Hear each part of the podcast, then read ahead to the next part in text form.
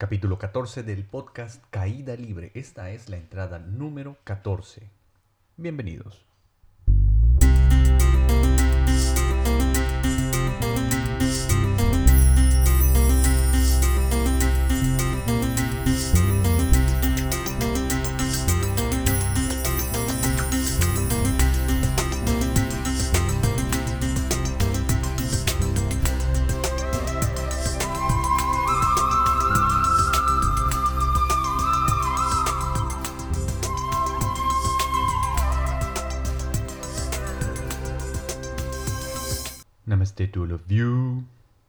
Bienvenidos nuevamente a una entrada más del podcast Caída Libre. Hoy es lunes de podcast, lunes de podcast espiritual de cabecera, Caída Libre. Yo soy Carlos Cervera, nuevamente con ustedes, muy agradecido. Este podcast está patrocinado por Sri Vishnu. Narayana, Narayana. Om Namo Narayana. El Dios que mantiene la existencia. Muchas gracias por patrocinar este podcast. Y también le agradecemos al señor Kikín Puerto, como ya es de costumbre, también nos mandó para esta entrada de podcast una bellísima ilustración que utilizaremos como imagen para el thumbnail de este podcast. Muchas gracias, señor Kikín. Ya está terminando febrero. Eh, este podcast lo estoy grabando en domingo para que tengamos tiempo de subirlo el lunes tempranito y entonces desde muy temprano ustedes puedan escucharnos si así lo desean y hacer más alivianado ese amargo lunes. Bueno, para algunos, ¿no? Para los que tienen un lunes amargo. Bendito sea la divinidad, yo no. Pero bueno, pronto todos nos encontraremos disfrutando cada momento de nuestras vidas. Mientras tanto, aquí tienen su podcast espiritual de cabecera. Y el tema que vamos a tocar el día de hoy, ya que se nos acabaron los temas sobre la pareja porque febrero ya fue, eh, eh, tenemos un tema que ha sido sugerido tanto como por Kikin como por algunas otras personas que nos hicieron el favor de comentarnos por medio de las redes sociales. Igual nos mandaron algunos correitos y no me parece que sea coincidencia, sino más bien algo que yo tengo que obedecer. el que muchos hayan pedido que hablemos de la gratitud. De la gratitud, la falta de gratitud, todos los temas que giran alrededor de esta emoción. Y bueno, pues eso es lo que haremos en el podcast del día de hoy. Hablaremos sobre el tema de la gratitud. Cada vez que voy a grabar un podcast, pues intento documentarme un poquito, no solo de lo que dicen mis divinos avatares, sino también para ver qué es lo que dice la gente allá afuera, qué es lo que dice el Internet y cuál es la creencia, el establishment ¿no? que hay sobre el tema. Entonces me metí a Internet a googlear, además de preguntarles a otras personas en satsang, ahí en Casa Srikalki, qué era para ellos la gratitud. Vamos a comenzar diciendo qué es la gratitud para Google. ¿Qué les parece? Y Google dice que la gratitud es un sentimiento de estima y reconocimiento que una persona tiene hacia quien le ha hecho un favor o prestado un servicio, por el cual desea corresponderle. La muchacha colocó a su lado un platillo de agua y el joven se sintió lleno de gratitud, como si le hubiera salvado la vida, dice Google. Y Wikipedia lo que dice es que la gratitud es un sentimiento emocional o actitud de reconocimiento de un beneficio que se ha recibido o recibirá. La experiencia de la gratitud ha sido históricamente un foco de varias religiones del mundo y ha sido tratada de forma extensa por filósofos de la moral como Adam Smith. Bueno, también la gente eh, dice que la gratitud es el resultado de haber sido favorecido por alguien. La respuesta automática viene, este, viene siendo este sentimiento de agradecimiento. Entonces no nos alejamos mucho de lo que dice Google y lo que dice Wikipedia. Yo creo que todos estamos de acuerdo que la gratitud tiene que ver precisamente con lo que acabamos de leer. Si empezamos a ver cómo está el mundo el día de hoy, dependiendo de quién esté observando, pero pues podemos encontrar ciertas similitudes. Podemos ver que la gratitud es algo que de repente se ha convertido, al igual que el pedir perdón, como en un reflejo turret. Como que ya la gente dice gracias meramente por educación, más que por realmente sentir la necesidad de agradecerle algo a alguien. Y a mí no me extraña esta situación. Gracias a Dios, pues el mundo ha evolucionado a tal grado en el que las cosas para la mayoría de nosotros se dan de manera muy sencilla. ¿Y a qué me refiero con esto? Hoy por hoy, el hecho de que yo abra mi laptop, la conexión a Internet prácticamente está asegurada. Cuando hasta hace algunos pocos años, para poder conectarme a Internet, tenía que avisarles a todos en mi casa, eh, tratar de establecer la comunicación a través del modem de mi computadora vía línea telefónica. Y si alguien y si alguien necesitaba utilizar el teléfono, pues seguramente íbamos a tener un inconveniente, ¿verdad? Si nos vamos un poquito más atrás, tenemos que tener en cuenta que de repente el poder dar a luz a un niño significaba algo realmente peligroso. Además de que iba a involucrar a ciertas personas con cierto conocimiento, el cual no abundaba en esa época. ¿no? Había la matrona del pueblo, parías en la mesa de comedor de tu casa y esperábamos que todo saliera bien porque pues era de vida o muerte. ¿no? no quiere decir que actualmente no lo sea, pero pues tenemos ya eh, maneras modernas de poder prevenir todos los posibles contratiempos y eso pues asegura más la vida. Entonces yo estoy seguro de que la capacidad de sentir gratitud era mayor antes porque había muchas más cosas que ponían en riesgo nuestra existencia.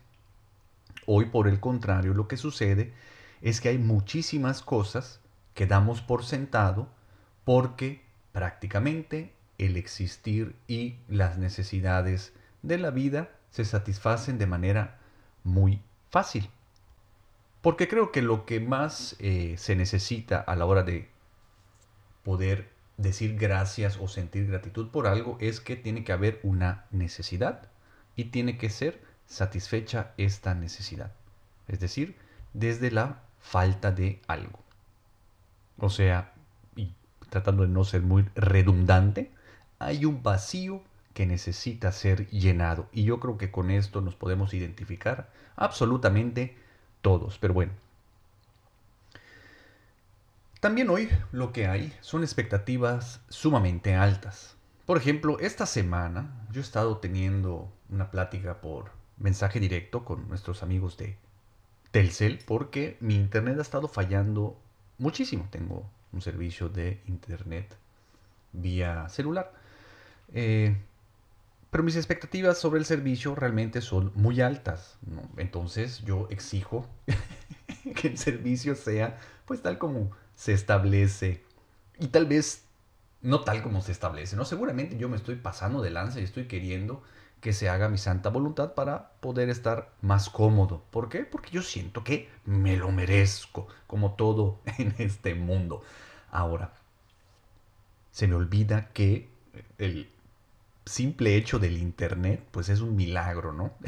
y pudiera estar disfrutando de ese milagro y sentirme sumamente agradecido por la magia que está sucediendo, ¿no? Porque es, es cañón, ¿no? Por ejemplo, me acuerdo cuando empecé a volar en Viva Aerobús, la primera vez que volé por Viva Aerobús, eh, fui con un grupo de amigos, son un grupo de amigos de peso pesado, tan grandecitos los muchachitos, son de muy buen comer, tienen unos kilitos extra. Y digamos que para los asientos de Viva Aerobús de esa época, pues se complicaba el asunto de viajar con ellos. Y yo estaba entre ellos dos. Entonces venía apretado por las humanidades de mis amigos. Además, eh, pues yo esperaba también que me dieran mi coquita, que me dieran mis cacahuatitos, aunque sea.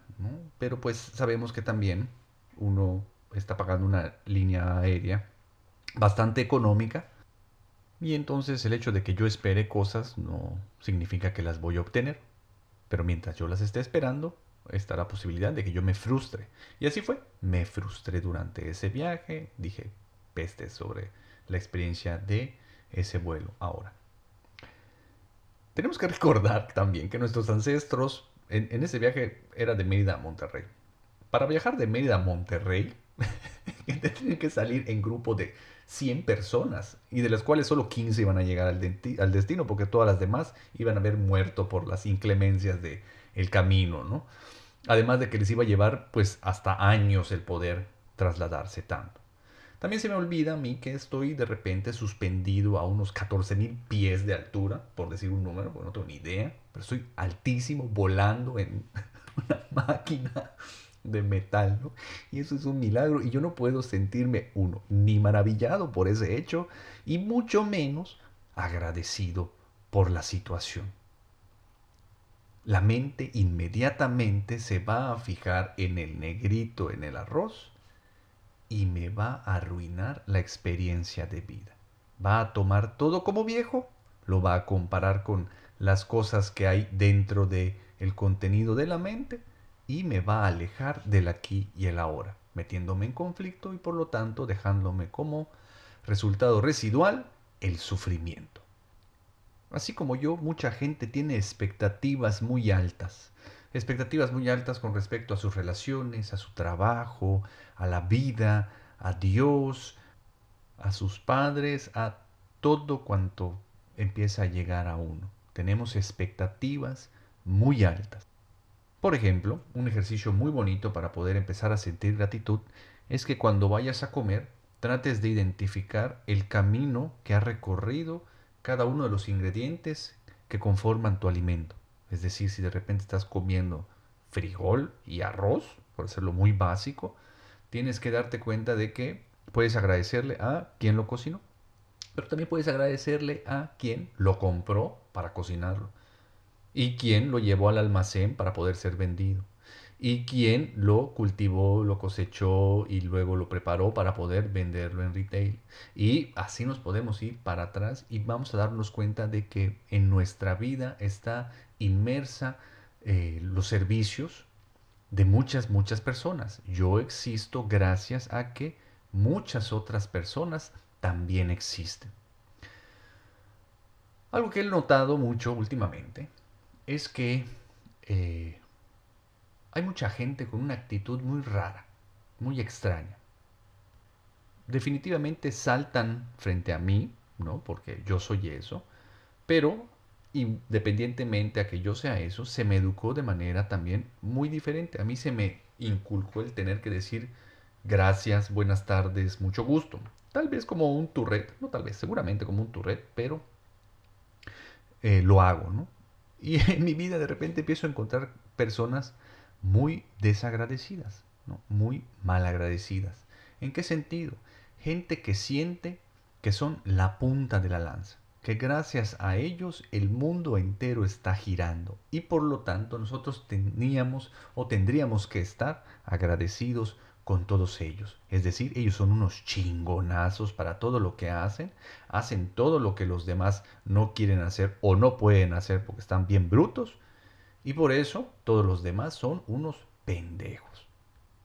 Pero independientemente si queremos creer que estas personas son diferentes, más, menos, eh, más chidas, menos chidas que nosotros, hagan lo que quieran o lo que puedan con la mente.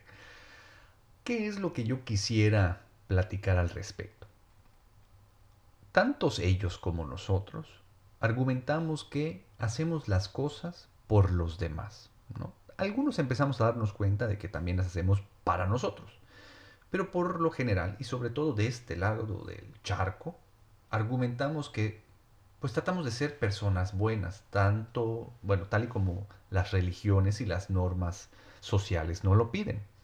Queremos ser buenas gentes y por querer ser buenas gentes nos abocamos al servicio de los demás. También el marketing lo pone de moda, ¿no? Es que tú no tienes un producto, todos tienen un servicio, entonces necesitamos servir a los demás. Y en el hecho de ponernos a servir y querer servir a los demás, yo creo que la palabra servicio pues ha sido diluida por todas estas otras creencias y los actuares en consecuencia de estas mismas creencias. Es decir, hoy la gente realmente, empezando por mí, no sirve, sino que se sirve a sí mismo. Solo es, fácil darnos cuenta, solo tenemos que ver lo que hacemos durante el día y encontraremos que el por qué radica en mí. Es decir, yo estoy ganando algo a partir de eso que estoy haciendo. Y lo voy a llevar al extremo. De repente nosotros vemos, me pasó a mí, estaba yo eh, con mi esposa, fui con unos compadres a pasear a los perros. Y por ahí, de repente, era una noche lluviosa, había una niña, y bueno, una mujer, tenía unos 15, 16 años. Esta mujer estaba llorando, muy afectada, se veía que algo le estaba sucediendo o le había sucedido, entonces se encontraba bastante afligida y estaba llorando de, pues, con volumen, pues, ¿no? Se escuchaba que ella estaba llorando y llamó mi atención, volteé a ver y la vi llorando. Inmediatamente dentro de mí brotan un montón de emociones y el querer huir de todas ellas. Entonces nace en mí eh, la idea de ir a preguntarle qué le pasa, que, que, si está bien y que si yo pudiera hacer algo por ella. Pero como soy muy collón, me volteé con mi esposa y le dije, oye, mira, tengo esta idea, quiero ir a acercarme a esta niña y preguntarle qué le pasa, porque está llorando, porque pues, soy trainer y porque soy meditador y para bien barba, ¿no? Dentro de mi mente. Y mi esposa me dijo, no, déjala que sienta es lo que le está tocando, déjala sentir, no es tu problema. No está corriendo un peligro, déjala sentir. E inmediatamente me hizo regresar a donde tiene que estar mi atención, que es a mí mismo. Y me di cuenta que realmente el que estaba sintiendo un montón de cosas era yo. Y que si yo quería ir a acercarme a esta niña para ofrecerle mi ayuda, no era para que dejara de llorar porque soy muy bonito y pobrecita ella, sino si ella seguía llorando, seguramente me iba a poner a llorar yo. Y eso sí ya está gacho, porque el que me hagan sentir a mí es lo que realmente me preocupa. Igual cuando hacemos favores a los demás, lo hacemos porque ganamos algo. Realmente no creo que de manera consciente hagamos algo donde perdemos, donde nosotros damos de nosotros mismos para que alguien más pueda salir airoso de algo sin que yo también esté ganando algo a cambio al mismo tiempo.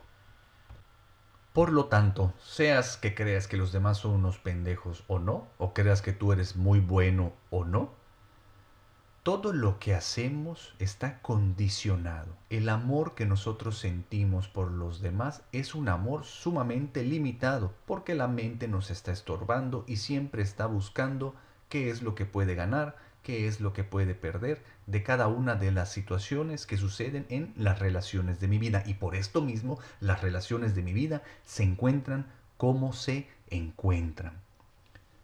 Entonces, yo puedo ver muy bien cómo la gente tiene falta de gratitud, pero no veo cómo yo doy las cosas por sentado y como todo lo que yo hago por los demás está condicionado algo estoy esperando yo también a cambio. ¿Y cuál es el problema con esto, chino? Te preguntarás, porque yo también me lo pregunté. Bueno, lo que puedo ver con esta falta de gratitud que va en aumento en el mundo es una situación. Es porque cada vez vivir pudiera verse como algo más fácil gracias al avance tecnológico, al avance de la ciencia, al avance de la salud, barabín, barabán. Uno puede eh, vivir más tiempo y corre menos peligros cada vez. Por lo tanto, eh, está la posibilidad de dar las cosas por sentado más fácil.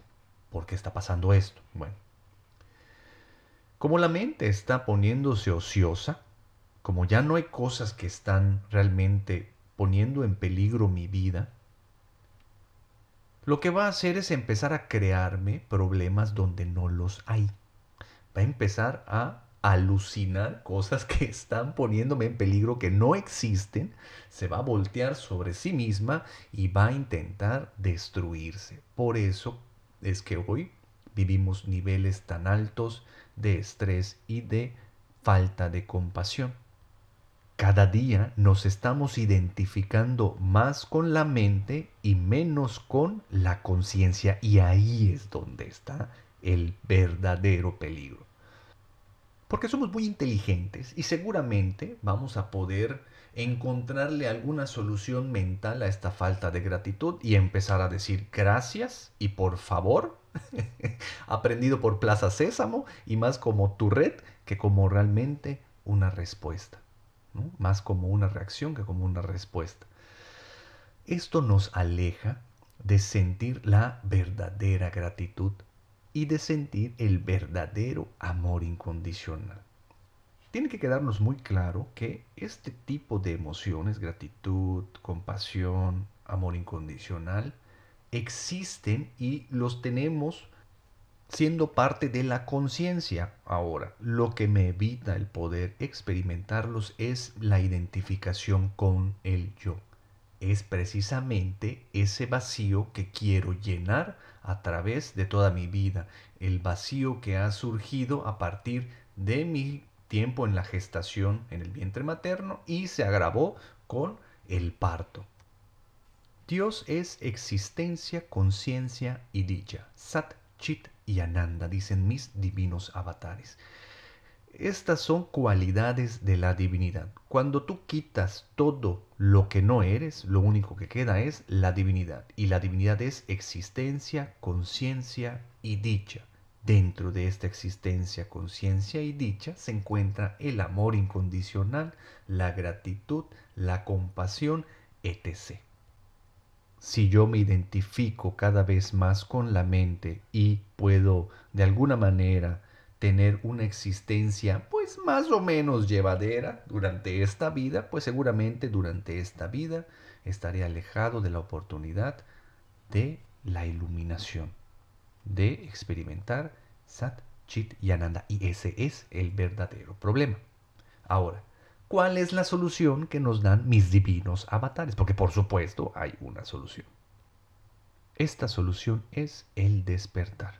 Pedir el despertar a la divinidad, desidentificarnos con el yo, salir de la ilusión de la separación y darnos cuenta de que somos uno. No somos iguales, sino uno. En uno de los, no en uno, en muchísimos de los talleres que hemos dado y en muchísimos de los cursos a los que hemos asistido o conducido yo y los otros trainers con los que he estado en el camino espiritual, sucede siempre que le preguntamos a la gente y los invitamos a que nos compartan sus experiencias y también nosotros mismos lo hemos experimentado, llegamos invariablemente a sentir una enorme gratitud durante el proceso. Esta gratitud está amarrada a la presencia divina. Es decir, que cuando uno entra en un estado de unidad tal en el cual puede sentir la presencia de la divinidad, inmediatamente se llena de la gratitud. ¿Por qué? Porque la divinidad es gratitud, es una de las cualidades que tiene la divinidad. Obviamente la mente lo que empieza a decir es, Dios mío, no me falta nada, Dios mío, estoy completo, Dios mío, soy parte de ti, Dios mío, no hay nada que esté en mi contra. Entonces el ego se hace chiquito y eh, a punto de desaparecer, se da cuenta de la inutilidad y te formas uno con la conciencia, aunque sea en ese instante. Y durante ese instante estás completo. El vacío fue llenado y la gratitud eres tú. Te vuelves uno con la gratitud. Lo único que existe ahí es gratitud. No eres tú agradeciendo, sino lo único que hay es gratitud. Imagínate el tamaño de esa gratitud. Así el amor incondicional, así la compasión. Y de eso nos estamos alejando con la identificación de la mente, con la reafirmación del yo soy. Entonces la solución que nos dan mis divinos avatares llama Bhagavan es el despertar. Ahora, si partimos que, eh, con que lo principal es llenar un vacío, hay que identificar de dónde está este vacío, por la experiencia que hemos tenido nosotros, por lo que hemos visto de la gente que ha asistido con nosotros y por nosotros mismos hemos experimentado que ese vacío surge durante los meses de gestación y se agrava con el parto, como ya les comenté.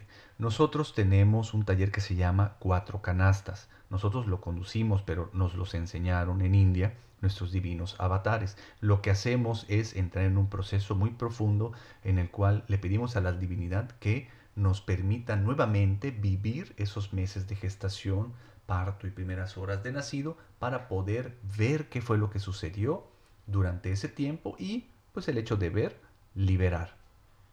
O sea que por ver, libero. Eso seguramente comenzará a llenar esos vacíos que estoy teniendo.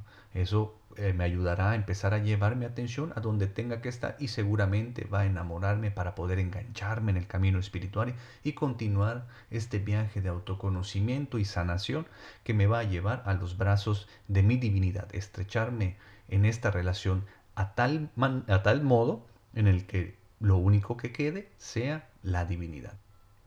Entonces, el feminismo, el machismo, el socialismo, el comunismo, capitalismo, mexicanismo, trompismo, chavismo, impulsar el buscar la igualdad, no resuelven el problema de fondo. Todo esto va a ayudar a que tengamos una mejor relación entre nosotros, sí, seguramente va a ir ayudando a la evolución social, pero no va a resolver el problema. El problema es la ilusión de la separación. El problema no es que creamos que somos diferentes o que somos iguales. El problema es que somos yo y tú, yo y todo lo que no es yo.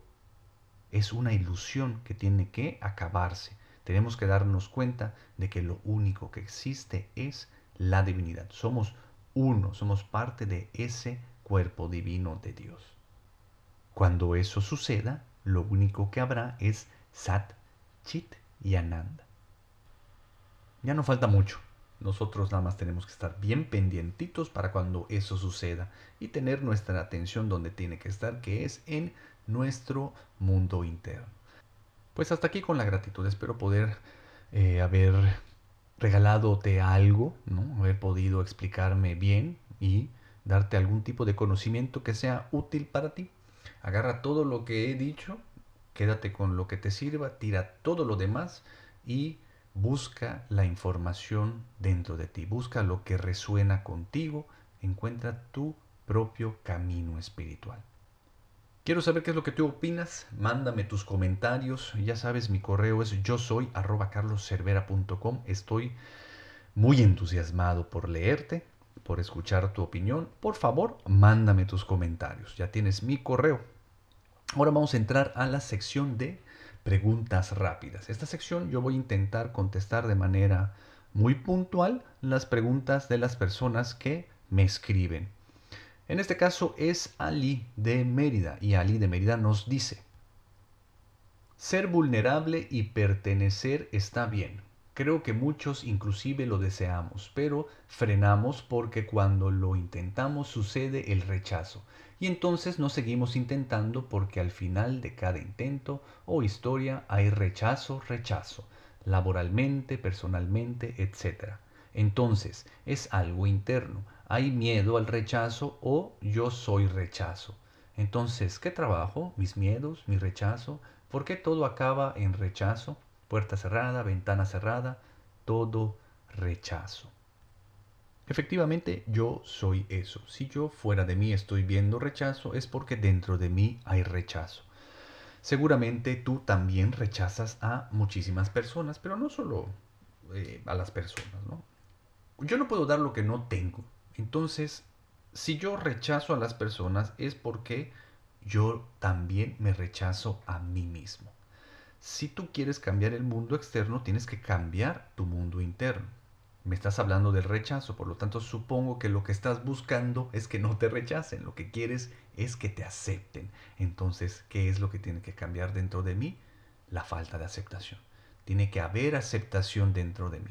Acuérdate, aceptar pues mi cuerpo, mi estado emocional, tengo que aceptar mi estatus social, tengo que aceptar mi pasado, mi historia, mi infancia, todo lo que hay dentro de mí, mis, mis capacidades, todo lo que me conforma, Tiene que haber aceptación dentro de mí para que yo pueda aceptar a los demás.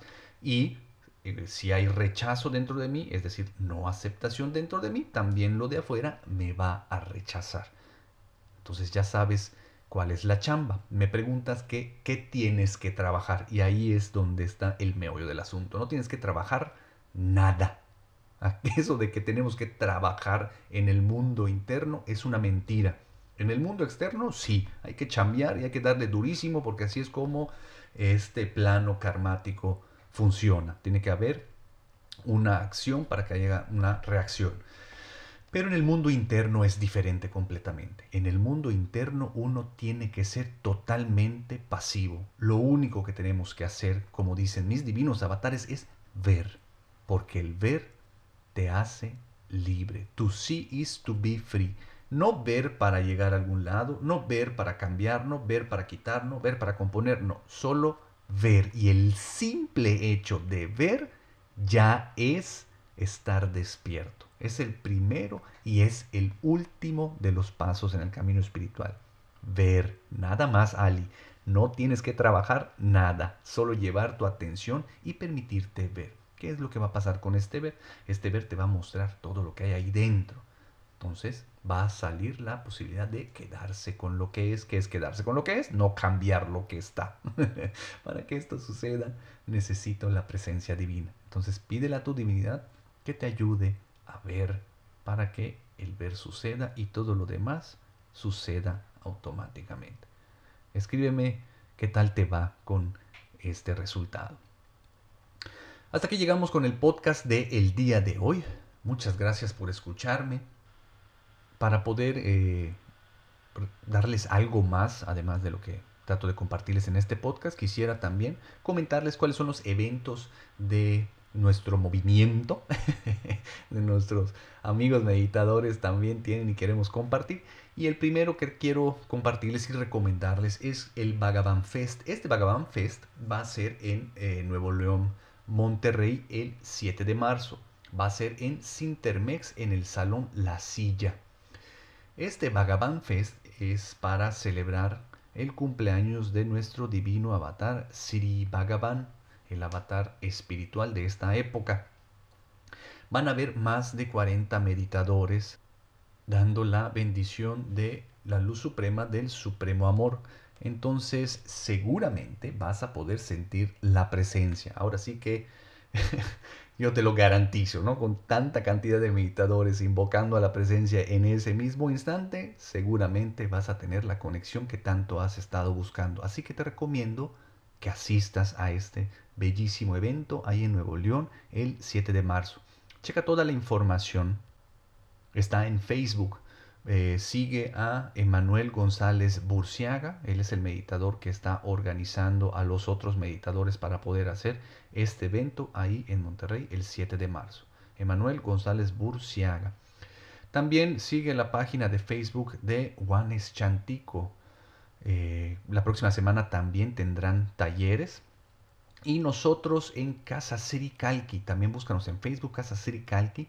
El próximo domingo, eh, vamos a tener taller de las cuatro canastas del que les acabo de platicar, este proceso que nos lleva a los meses de gestación y los principios y las primeras horas de nacido para regalarnos una nueva historia, un nuevo nacimiento y darnos la oportunidad de poder pues llenar ese vacío con el cual vivimos nuestras vidas. Casa Sricalqui en Facebook. El trainer que lo va a guiar es Daniel Mercado, excelente trainer quien eh, he seguido muy de cerca mi camino espiritual, junto con el que he seguido muy de cerca mi camino espiritual. Gracias Dani por todo lo que haces por la UANES. Es en Mérida quien le ha tocado ir abriendo brecha. El domingo 3, no se lo pierdan. También entren a mi página web carlosevera.com, compren mis libros, sigan en Facebook, sigan en mis redes sociales, ya saben. y por favor escríbanme a yo soy carloscervera.com. Nos vemos en la próxima entrada. Muchas gracias. Bye. No olvides suscribirte al canal, entra a mi página web carloservera.com y sígueme en mis redes sociales. Este podcast ya se acabó. Nos vemos en el próximo.